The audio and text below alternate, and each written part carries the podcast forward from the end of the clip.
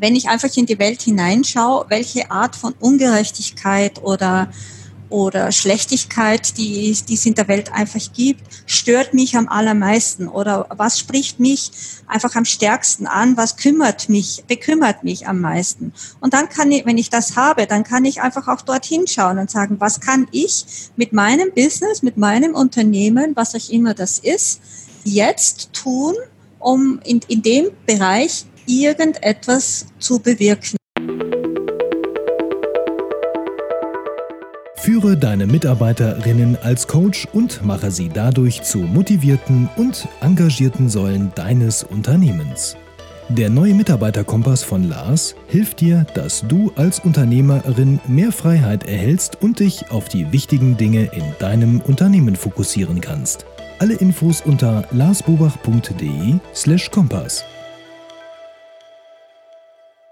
Hallo und herzlich willkommen zum Hallo Fokus Podcast. Wir sorgen für mehr Fokus in Leben und Beruf, sodass wieder mehr Zeit für die wirklich wichtigen Dinge im Leben bleibt.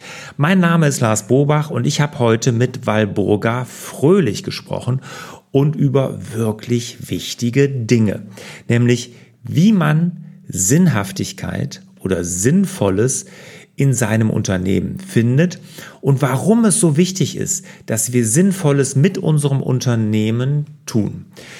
Weil Burga und ich, wir geben Tipps, wie ihr das entdecken könnt, was ihr vielleicht auch für kleine sinnstiftende Sachen tun sollt und vor allen Dingen, warum ihr das machen müsst, warum Unternehmer Sinnhaftigkeit stiften müssen.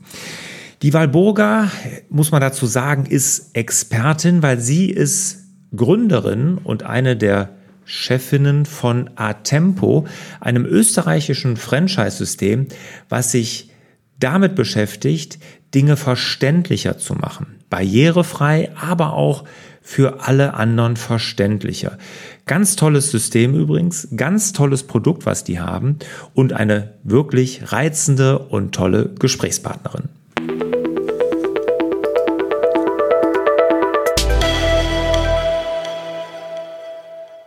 Walburga, schön, dass du da bist. Freut mich wirklich sehr. Jetzt erzähl uns doch erstmal, was macht aus deiner Sicht einen Job sinnvoll bzw. sinnstiftend? Aus meiner Sicht, das ist schon das richtige Stichwort, weil ich denke, äh, was einen Job sinnstiftend macht, das ist wirklich sehr, sehr individuell. Äh, für mich ist es ganz, ganz wichtig ähm, für einen Job mit Sinn, dass es tatsächlich ähm, etwas ist, was anderen Menschen ähm, das Leben besser macht. Und zwar nicht nur einfach so ein bisschen besser, so, so quasi habe ich dann einen schönen Ring oder so, das ist alles gut. Aber ähm, für mich macht es dann Sinn, wenn tatsächlich wesentliche Dinge im Leben anderer Menschen durch meinen Job besser werden. Und das sind für mich wesentliche Dinge, sind so Sachen wie mehr über sein eigenes Leben bestimmen können, äh, Chancen, größere Chancen haben, äh, sich so zu entwickeln, wie es einem selber entspricht. Solche Dinge halt, die machen für mich Sinn. Da gibt's das, ich habe im, im Vorfeld habe ich hier ein bisschen recherchiert, natürlich zu dem Thema und da gibt's das schöne Buch Bullshit Jobs von mhm. David Graeber. Kennst du das? Ja, ja. Genau. Und er sagt halt, ähm, gibt da auch Beispiele, was so Bullshit-Jobs sind. Kannst du ja vielleicht gleich mhm. auch mal erzählen, äh, was, was du da siehst, was solche Jobs sind. Aber er sagt keine Bullshit-Jobs. Also die Jobs, die sinnstiftend sind, die machen die Welt einfach besser. So hat er das für sich definiert. Genau, genau. Also ich denke, also auch wenn das vielleicht jetzt ganz schrecklich klingt, wenn ich das sage, aber wenn ich einen Job hätte, wo ich irgendein Plastikzeug produziere, das äh, lila blinkt und den Eltern einfach das Geld aus der Tasche zieht, weil es im Supermarkt bei der Kassa hingestellt wird und innerhalb kürzester Zeit kaputt ist und auch noch eine Batterie braucht, das ist so für mich so Bullshit voll. Mhm. Ja, also wo ich mir einfach vorstelle, wenn ich, wenn ich irgendwo in diesem Produktionsrädchen mein Geld verdienen müsste, das würde mich absolut nicht befriedigen. Nee, das macht die Welt ja auch nicht unbedingt besser, solche Gerätschaften. Genau so, genau. Also genau das stelle ich mir auch vor unter Dingen, die die Welt nicht besser machen, sondern wirklich schlechter machen. Genau. Okay, also Und sinnvolle Jobs machen die Welt besser. Genau, jetzt ist ja die Frage, warum ist das denn wichtig? Warum sollten wir denn was machen, was sinnerfüllend ist? Also ich denke einerseits natürlich für sich selbst, weil man mittlerweile auch weiß, wenn ich etwas mache, was nicht sinnerfüllend ist, macht mich das in irgendeiner Weise krank. Ähm, die meisten Menschen, die solche Jobs machen, müssen das entweder kompensieren mit ordentlich Schmerzensgeld, also sprich wollen das dann halt einfach mit Geld abgegolten haben, aber das macht sie dann seelisch auch nicht wirklich gesünder. Also das ist so die eine Ebene. Es macht mich als Mensch einfach krank, wenn ich weiß, ich mache Bullshit und es ist einfach für unsere Gesellschaft und für unsere Kinder und für unsere Enkelkinder absolut die Katastrophe, wenn wir Bullshit produzieren. Weil das einfach äh, im Gegenteil von guter Auswirkung dann tatsächlich absolut negative Auswirkungen ähm, auf sie hat, ob das jetzt Klima betrifft, ob das jetzt andere Themen in unserer Umwelt betrifft, Gifte, die wir damit produzieren oder nicht wegkriegen. Also wir wissen es ja eigentlich, dass äh, Bullshit einfach nicht nur Bullshit ist, sondern tatsächlich äh, unsere Lebensgrundlage äh, kaputt macht. Ja, und ich glaube, es ist heutzutage umso wichtiger, und wenn wir uns mal das Ende vor Augen führen und überlegen, wenn wir so am Ende unseres Berufswegs, vielleicht auch unserer Lebenszeit mhm. zurückblicken, genau. dann möchte man ja schon irgendwas Sinnvolles getan haben. Und ich habe von meiner Zeit im Hamsterrad, wo ich wirklich so total gefangen habe, gemerkt, das war bei mir, hatte viel damit zu tun, dass ich aus meiner Sicht in dem Moment nichts Sinnvolles getan habe, sondern genau. einfach nur den falschen Zielen und Götzen hinterhergerannt bin. Ja, genau. Also ich denke, das, was du sagst, das eine ist, man möchte einfach ähm, das Gefühl haben, wenn ich dann mal sozusagen den Bogen fertig habe, ob das ist, wenn ich aufhöre zu arbeiten oder wenn ich dann später vielleicht mal meinen Enkelkindern erzählen soll, was ich so gemacht habe im Leben oder möglicherweise quasi am Sterbebett bin und noch ähm, äh, dankbar die Zeit bekomme zu reflektieren, was ich gemacht habe, dann stelle ich mir das ganz schrecklich vor, wenn ich sagen muss, ja, sorry, ich habe lila Plastikdinger produziert, die die Welt kaputt gemacht haben. Also. Oder ich habe, ähm, ich war ein, ein Baumensch, der einfach Unmengen Grünland niedergebaggert hat, ohne ohne darüber nachzudenken, ob es nicht anders auch ginge. Also das sind einfach so Themen, denke ich, wo Menschen, die über sich nachdenken, ähm, dann doch sagen müssen, okay, mache ich vielleicht doch jetzt die Abbiegung, so wie du das offensichtlich für dich gemacht hast, und hör auf damit, ähm, meine Energie für Bullshit zu, auszugeben. Ja, und, und das, oder das einfach mal, ich sag mal, wenn du jetzt äh, sagst hier mit dem Grün wegmachen, weil er das planiert hat, vielleicht hat er ja Häuser gebaut, um vielleicht sozialen Wohnungsbau zu machen oder sowas. Kann ja auch sein. Dann hätte es ja schon wieder einen Sinn. Ob der jetzt gut oder schlecht ist, kann man hinterfragen, aber wäre ja auch eine Möglichkeit. Ja, ich sage dieses Beispiel deshalb, weil das ein ganz ein reales Beispiel ist, das uns jetzt hier betrifft, wo es jetzt gar nicht darum geht, dass man nicht bauen soll, sondern wo es nur um die Frage geht, wo auf diesem Grundstück wird gebaut. Und da gibt es sozusagen zwei Möglichkeiten. Die eine würde bedeuten, dass äh, dieses äh, Unternehmen ein bisschen mehr Kosten hätte, weil es äh, ein bisschen mehr sich um Genehmigungen kümmern müsste. Und dann würden ein Mammutbaum und 300 Jahre alte Tulpenbäume und mehrere schöne Bäume, so ein Park ist da, dann würde das stehen bleiben können. Aber das will er nicht, weil er sagt, ja, das kostet ihn dann ungefähr 40.000 Euro und das will er dafür nicht ausgeben, also baut er dort mittendrin rein. Diese Geschichte ist sehr, sehr kompliziert, aber sie zeigt einfach ganz deutlich, manchmal heißt halt auch ähm, Sinn, dass ich ein, nicht einfach nur sagen kann, ja, ich mache sozialen Wohnbau, also bin ich gut. Damit habe ich noch nicht alles erledigt. Ich muss auch, wenn ich was Gutes mache, immer wieder drüber nachdenken, macht das, wie ich das jetzt mache, ähm, ist das auch wirklich zum Guten? Oder glaube ich das jetzt nur oder bin ich da jetzt einfach zu bequem, um auch noch die letzten Meter zu gehen, dass es wirklich was Gutes wird. Und dazu, äh, auch wenn später die Frage mit dem Buchtipp kommt, aber da habe ich dann ein anderes Buch, dazu hätte ich jetzt einen Buchtipp zwischendrin und der ist vom, zum Buch von Nick Hornby.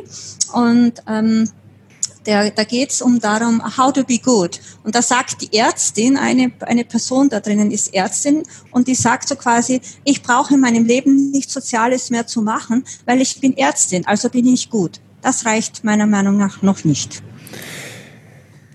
Was mich da antreibt, ist, wo wir jetzt, wir waren eben bei dem Geld, ne, bei dem Unternehmer, der mhm. sagt, 40.000 Euro sind ihm da zu viel. Aber es ist ja so, in unserer Gesellschaft ist es ja schon fast anerkannt oder eine, eine Regel, dass Bullshit-Jobs, und da nennt ja der Gräber in seinem Buch Lobbyisten, ähm, mhm. Unternehmensanwälte, das sind für ihn so die Bullshit-Jobs, die wahnsinnig gut bezahlt werden, obwohl Bullshit mhm. rauskommt. Und auf der anderen Seite die, die wirklich die Welt zu etwas Besserem machen, Kindergärtner, Pfleger, Hel Krankenpfleger, ähm, Ärzte, also Ärzte jetzt vielleicht außen vor mal, aber solche Menschen wahnsinnig wenig Geld verdienen. Da passt doch irgendwas nicht. Ja, okay. Das ist jetzt sozusagen nochmal so ein ganz anderes Thema, wo, wo ganz viel zusammenkommt. Die meisten dieser Jobs sind weibliche Jobs. Äh, da haben wir mal einerseits das Thema ähm, von unsichtbarer Diskriminierung von Frauen. Äh, das zweite Thema ist, dass die meisten dieser Jobs absolut technologieferne Jobs sind. Da haben wir äh, noch einmal das Thema, dass also alles, was mit Technologie ähm, zu tun hat, äh, bei uns einfach gut bezahlt wird oder eben mm, einen hohen Wert hat. Und alles, was sozusagen mit Dienstleistungen am Menschen zu tun hat, eben im Normalfall einen geringen Wert hat. Und das zieht sich halt mm, durch alle möglichen Dinge in unserer Gesellschaft durch. Wir haben auch in unserer Rechtsprechung Eigentum viel höher bewertet als menschliches Leben. Also das sind einfach so Dinge, die halt unsere Gesellschaft ausmachen. Wobei ich denke, was wir schon jetzt sehen, ist ein Stück weit ein Bewusstsein davon und möglicherweise kommt es auch zu, zu Korrekturen. Wobei das, was ich da auch gerne sagen möchte, ich finde, dass ähm, um jetzt Juristen, die Unternehmen beraten, ja nicht unbedingt Bullshit-Jobs machen und Kindergärtnerinnen nicht unbedingt immer die Welt besser machen.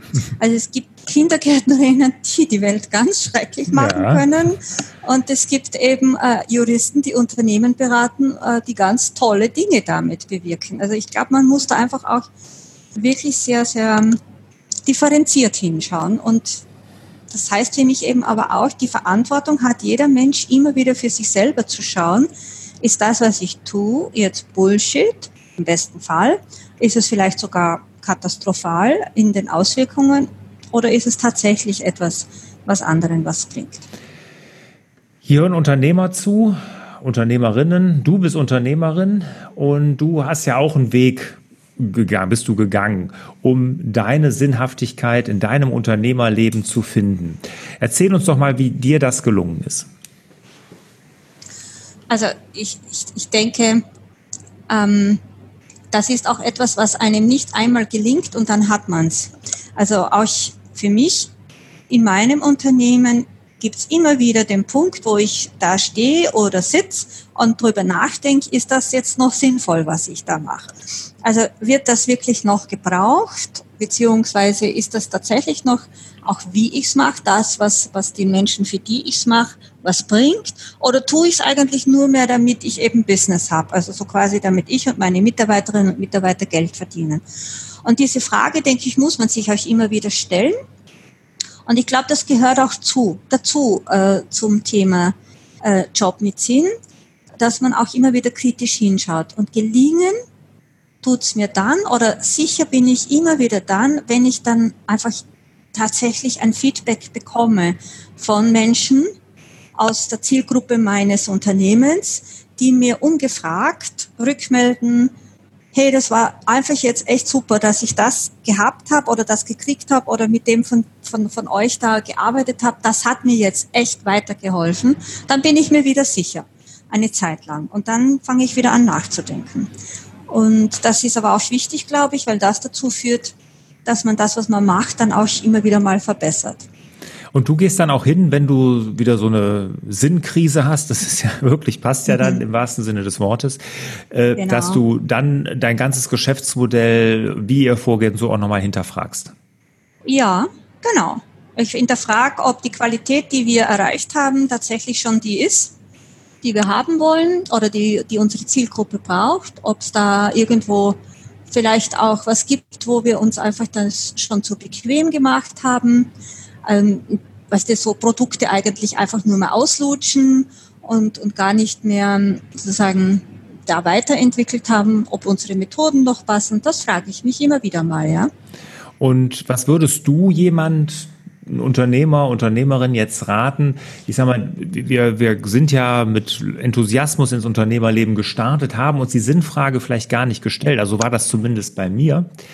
Mhm. Und jetzt fangen wir mal an, drüber nachzudenken. Also wer, mhm. was, was würdest du denn da raten? Ich meine, es gibt, du sagst genau richtig, man muss es differenziert betrachten. Es gibt ja nicht die eine Branche, oder die gibt es garantiert auch, aber die nur schlecht ist, sondern es gibt ja auch immer mhm. irgendwas dazwischen. Genau. Ähm, welche Fragen sollte sich der, die Unternehmerin, der Unternehmer denn stellen, um Sinnhaftigkeit zu finden? Also ich denke tatsächlich die Frage, was ist mir persönlich wichtig? Also wenn ich ähm, ähm, wenn ich einfach in die Welt hineinschaue, welche Art von Ungerechtigkeit oder oder Schlechtigkeit, die, die es in der Welt einfach gibt, stört mich am allermeisten oder was spricht mich einfach am stärksten an, was kümmert mich, bekümmert mich am meisten. Und dann kann ich, wenn ich das habe, dann kann ich einfach auch dorthin schauen und sagen, was kann ich mit meinem Business, mit meinem Unternehmen, was auch immer das ist, jetzt tun, um in, in dem Bereich irgendetwas zu bewirken. Und es geht ja nicht darum, gleich mal der große Changemaker zu sein und den Hebel, die Lösung zu haben, wo einfach sich die Welt einmal um die Achse dreht und alles ist gut. Und es kann dann einfach auch darum gehen zu sagen, okay, dann ändere ich etwas in meiner Lieferkette oder ich ändere äh, mein Verhalten meinen Mitarbeitenden gegenüber oder was auch immer äh, mir dann da einfach auch als, als Möglichkeiten einfällt, wie ich meinen kleinen Beitrag dazu leisten kann. Und dann wird die Sache schon sinnvoller.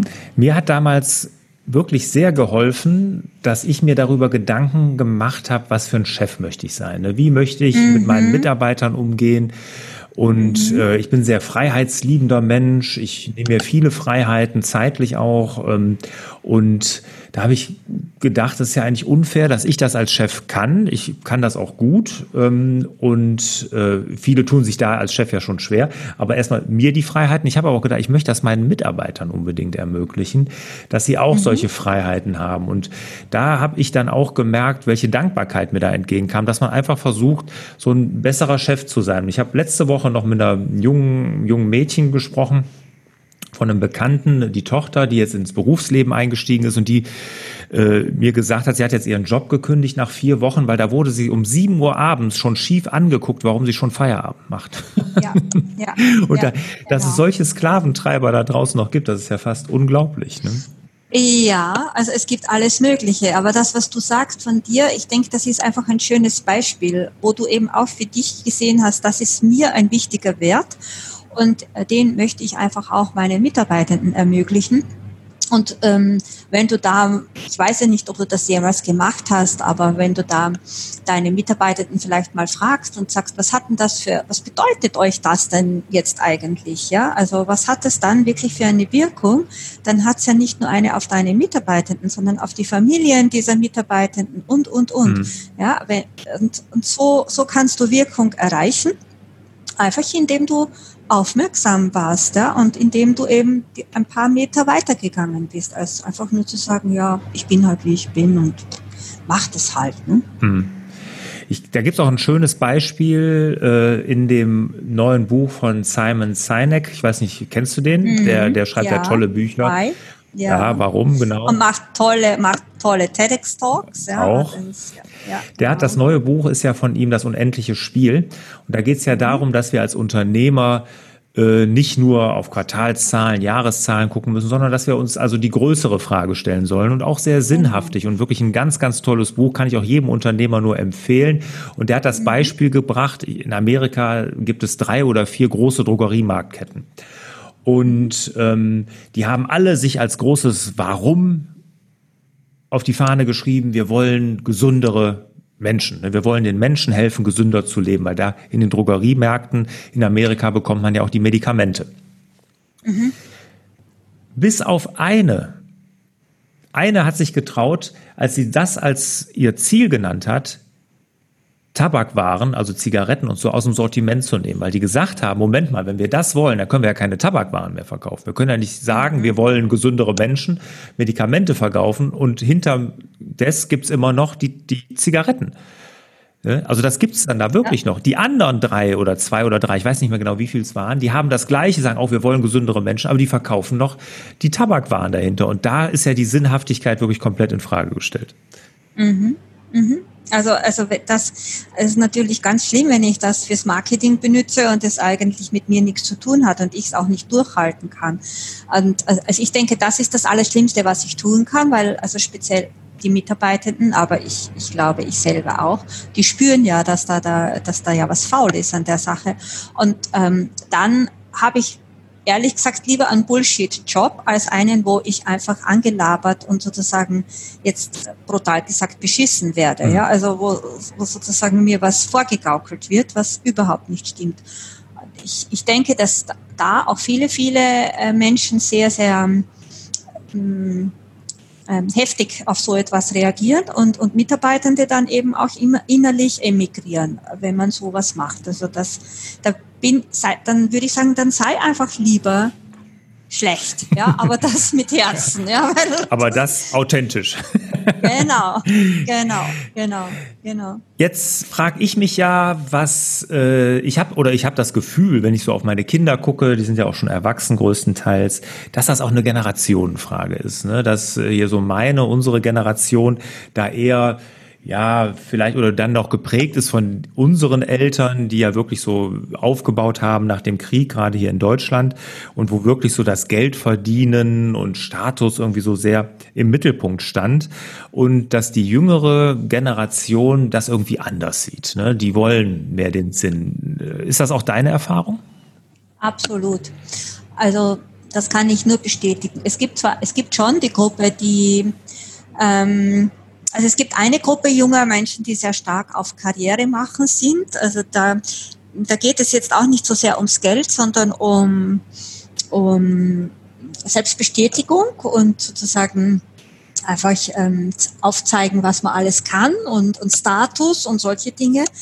Ähm, und es gibt aber eine immer größer werdende Gruppe von jungen Menschen, die nach Sinn suchen. Also ich, kann dir nur sagen, also wir haben jetzt beispielsweise Jobs ausgeschrieben für ähm, Programmiererinnen und Programmierer, also IT-Menschen und die ganze Welt ringt mit Händen nach solchen Menschen, die eben äh, coden können.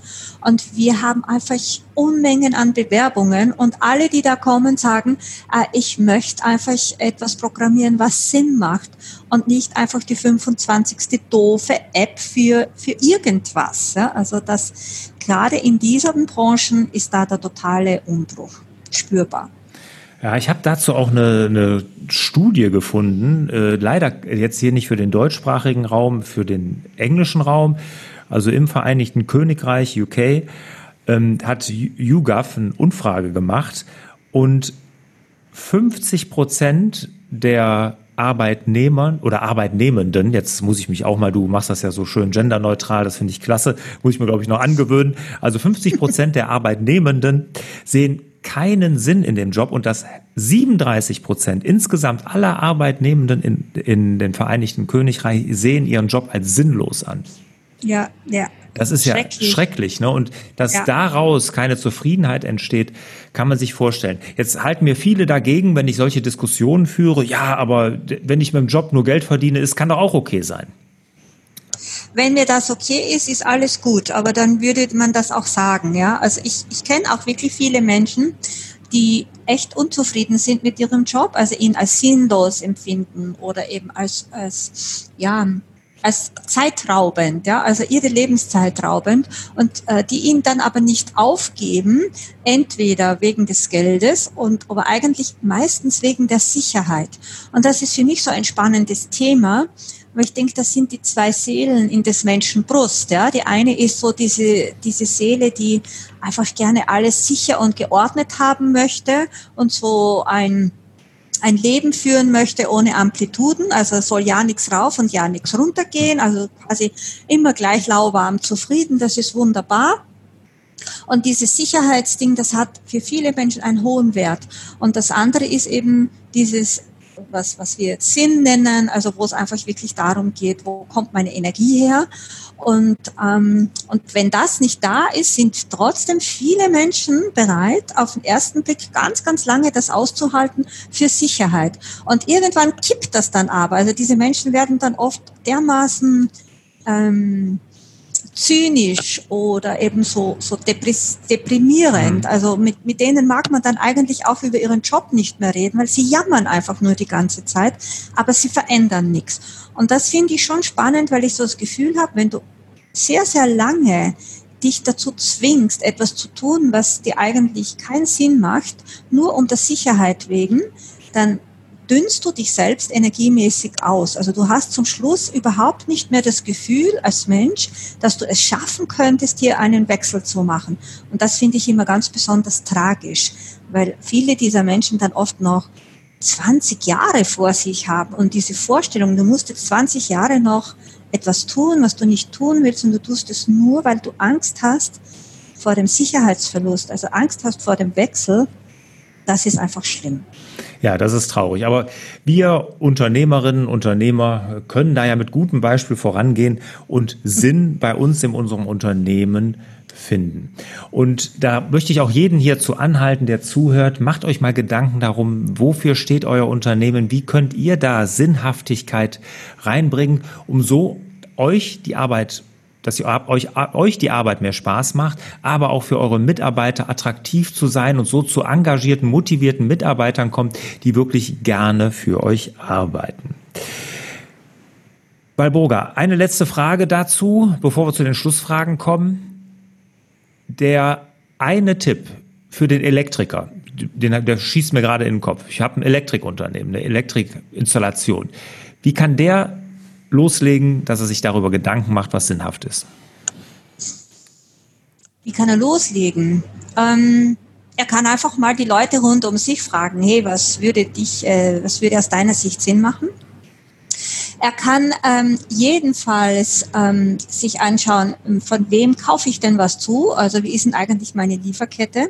Muss die so sein? Gibt es da auch andere Möglichkeiten? Er kann schauen, wie arbeite ich mit meinen Mitarbeitern? Muss es so sein? Könnte es auch anders sein? Und er kann schauen, wie tue ich denn eigentlich mit meinen Kundinnen und Kunden? Muss es so sein oder könnte auch was anders sein? Und dann sollte sich vielleicht noch überlegen, was mache ich eigentlich in meiner Freizeit? Weil oft ist es auch so, dass das, was ich in meiner Freizeit mache, mir dann auch wieder einen Gedankenblitz, eine Idee geben kann für das, wie ich gerade als Unternehmer, wie ich mein Business verändern könnte. Und was ich eben auch sagen will, es ist ganz egal, was ich mache, ob ich Elektriker bin, Friseurin oder sonst was. Ich kann immer irgendwo was mehr Sinn reinbringen oder was Sinnvolles machen. Das ähm, ist nicht unmöglich und nicht verboten. Ja, ist ein guter Hinweis, gerade auch auf was man sonst neben dem Job noch macht, eine ehrenamtliche Tätigkeit, da kann man auch Sinn suchen und das kann sich dann sehr, sehr gut abfärben auf den, die Firma oder das eigene Unternehmen. Ne? Und ich finde wirklich schön, was du gesagt hast auch, und da kann ich auch noch mal zu inspirieren. Macht euch mal Gedanken darüber, wie ihr im Kleinen, was ihr da verbessern könnt, wie ihr die Welt selber in euren Unternehmen ein klein wenig besser machen könnt. Walburga, vielen Dank für das Gespräch. Hat Spaß gemacht. Kommen wir mal zu den Schlussfragen. Bist du bereit? Jawohl. Was ist dein wichtigster Tipp für mehr Fokus? Alternativen haben. Das musst du jetzt aber ein bisschen ausschmücken. Das Erklären. verstehe ich nicht. Ja, ja genau. Also ich denke, ein, ein Fokus, ähm, auf einen Fokus zu kommen, bedingt immer, dass rundherum auch was ist. Sonst erkenne ich nicht einmal, ähm, was Fokus ist. Also Fokus braucht Außenräume. Und das ist für mich das, ähm, ich, ich meine, du brauchst immer auch ein Gefühl dafür oder ein Wissen darum, was sind die Alternativen, um dann zu wissen, worauf fokussiere ich. Viele Menschen vergessen das und bleiben dann einfach bei einem Ding hängen, glauben, sie sind ja eh total fokussiert, aber dabei sind sie eigentlich nur zwanghaft und äh, gehen sozusagen nur zwanghaft einem Ding nach und sehen gar nicht mehr, was links und rechts ist. Und deswegen meine ich, um wirklich zu wissen, ob du fokussiert bist, musst du wissen, was waren denn oder was sind denn die Alternativen interessanter Ansatz, den äh, hat hier noch keiner so genannt, finde ich aber sehr spannend. Welches Buch hat dich denn als Unternehmerin und Mensch am meisten geprägt?